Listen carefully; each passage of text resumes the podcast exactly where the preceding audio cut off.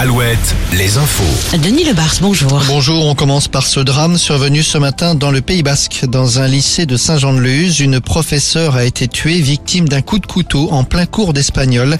Elle était âgée de 50 ans. C'est un élève du lycée, un ado de 16 ans qui a sorti son couteau. Il souffrirait de troubles psychiatriques. La question de l'eau, alors que la pluie fait enfin son retour, la France est en état d'alerte, déclare ce matin Christophe Béchu. Selon le ministre de la Transition énergétique, des mesures de restriction devraient être prises dès le mois de mars.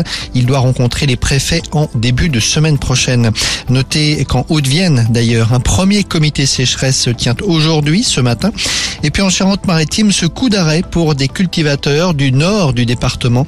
La Cour d'appel de Bordeaux vient d'annuler six projets de bassines, six projets de réserve de substitution prévus notamment dans le pays d'Onis.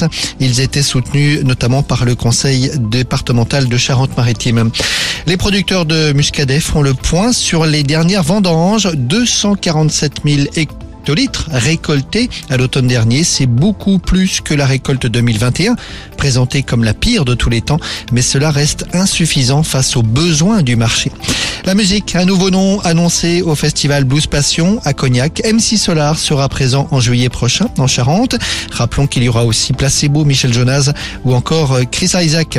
Et d'ici juillet, Juliette Armanet chante à La Rochelle ce soir, c'est à la Sirène. Et puis une humoriste dans le Morbihan ce soir, Elodie Pou est en spectacle à Auray au Centre culturel Athéna. La météo avec manouvellevoiture.com. Votre voiture d'occasion disponible en un clic.